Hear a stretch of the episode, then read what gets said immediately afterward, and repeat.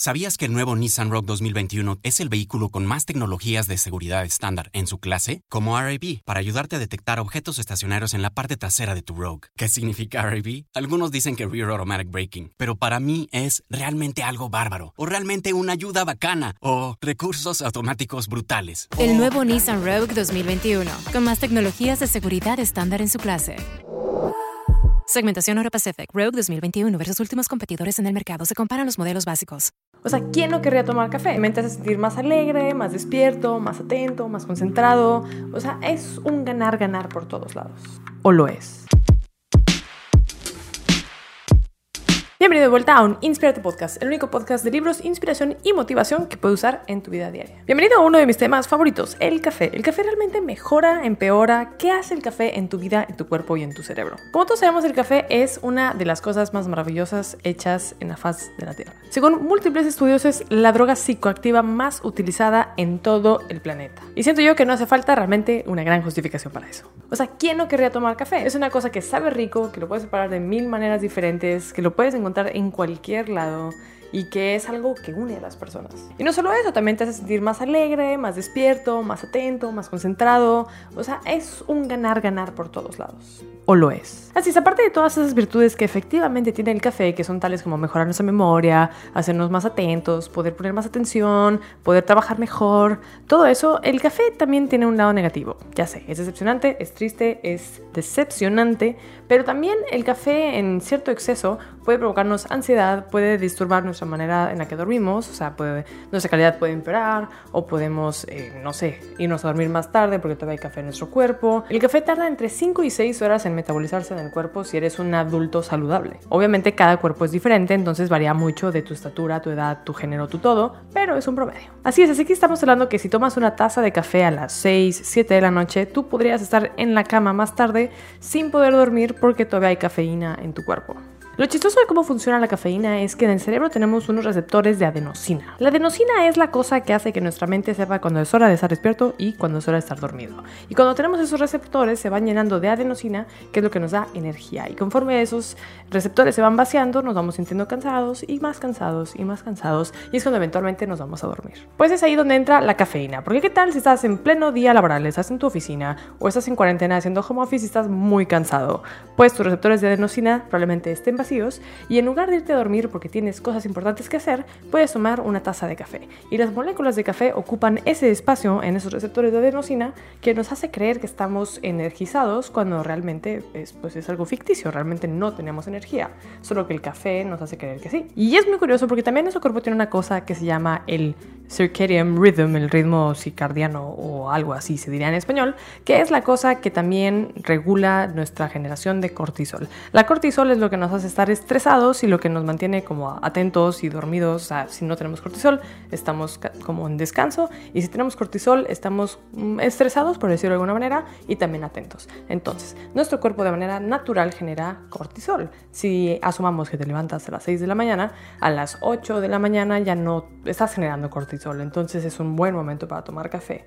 El problema con ambas cosas, tanto que el café ocupe el espacio de la adenosina como que estemos tomando cafeína todo el tiempo, porque hay gente que en la oficina está tomando café todo el tiempo, es que obviamente vamos generando una dependencia. Es ahí porque se hace esa necesidad de en lugar de tomar una taza de café, de repente estamos tomando dos y de repente podemos estar tomando tres. Nuestro cuerpo es muy sabio y cuando detecta que tenemos un exceso de cafeína, va abriendo en nuestro cerebro más receptores para adenosina, lo cual significa que estamos más propensos a sentirnos más cansados cuando no estamos bien dormidos y cuando no tenemos cafeína.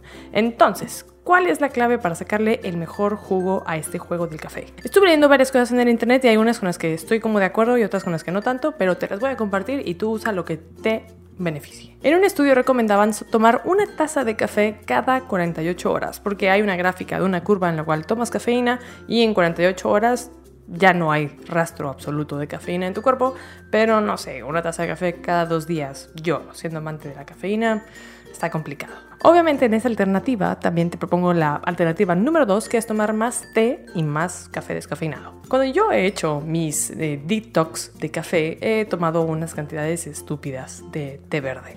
Debo admitir que lo que más me funciona es el té matcha, porque está científicamente comprobado y puedo poner un gráfico aquí, que el té matcha tiene mucha más, digamos, energía, por ponerlo de una manera, que otros tés verdes y que otros tés azules o lo que sea. Y también tiene una liberación mucho más lenta, entonces en lugar de tener un spike de energía en tu cuerpo, tienes una eh, descarga de energía mucho más paulatina y mucho más larga en el día. Entonces, aunque nunca sientas así un golpe de energía, tampoco vas a sentir ese cansancio repentino de cuando la cafeína desaparece de tu cuerpo. Así que opción 2 es tomar más té verde o té matcha para tener una energía similar pero mucho menos violenta en nuestro cuerpo y tomar café descafeinado para tener ese sabor si es que no te gusta el sabor del té verde, pero a conciencia de que pues no te va a cafeinar realmente. Entonces, sí te puede hacer ese efecto de abstinencia. Así que bueno. Número 3 va a ser algo un poquito más externo al tema del café, pero casi todos tomamos café cuando estamos trabajando.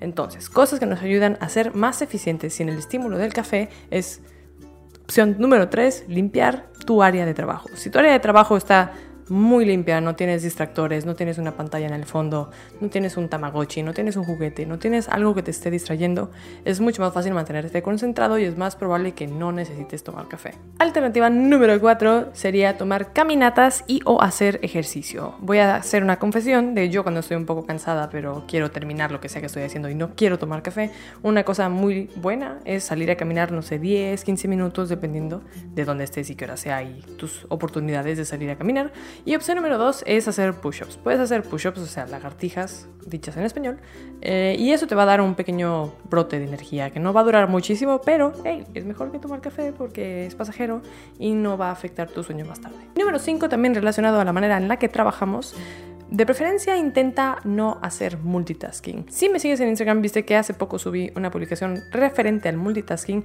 y cómo es que esto es un mito. Según esto, nuestro cerebro no tiene la capacidad de hacer más de dos tareas al mismo tiempo. Si hacemos una tercera o una cuarta o una quinta, simplemente estamos quitando el espacio a la tarea 1 y 2 de nuestro cerebro. Y según estudios, al hacer multitasking somos un 40% menos efectivo en lo que sea que estemos haciendo. Así que si no hacemos multitask, es menos probable que necesitemos café para concentrarnos más y si tenemos un área de trabajo limpia, también, por ende, trabajaremos mejor. Así que sí, esos son los hacks de cómo sacarle el mejor provecho a la cafeína y tratar de no generar una dependencia. Déjame abajo en los comentarios qué opinas, cuáles son tus metodologías para no ser un adicto al café. Yo cada tanto hago un detox que la sufro muchísimo. Hace no tanto hice un video en el cual estuve 7 días sin café, lo puedes ver si quieres. Y pues nada, por lo general no es una linda experiencia, pero creo que es un mal necesario. Creo que como todo hay que moderarnos. Pero en fin, déjame abajo en los comentarios cuáles son tus hacks de trabajo, cuáles son tus hacks de café. No lo sé. Compártelo ahí abajo. En fin, gente, recuerda que puedes seguir el podcast tanto en Spotify como en YouTube, como en Apple Podcast, como en Instagram, TikTok y en todos lados. Yo soy Karen Nives, es un honor tenerte aquí y te veo en el siguiente Inspirarte. Bye.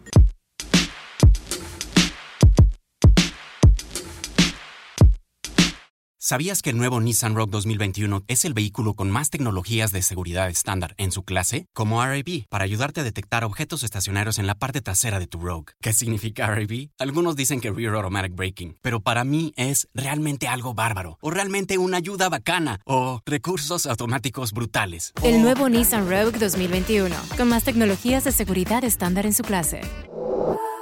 Segmentación Euro Pacific Rogue 2021 versus últimos competidores en el mercado. Se comparan los modelos básicos. ¿Sabías que el nuevo Nissan Rogue 2021 es el vehículo con más tecnologías de seguridad estándar en su clase? Como RAB, para ayudarte a detectar objetos estacionarios en la parte trasera de tu Rogue. ¿Qué significa RAB? Algunos dicen que Rear Automatic Braking, pero para mí es realmente algo bárbaro, o realmente una ayuda bacana, o recursos automáticos brutales. El nuevo Nissan Rogue 2021, con más tecnologías de seguridad estándar en su clase.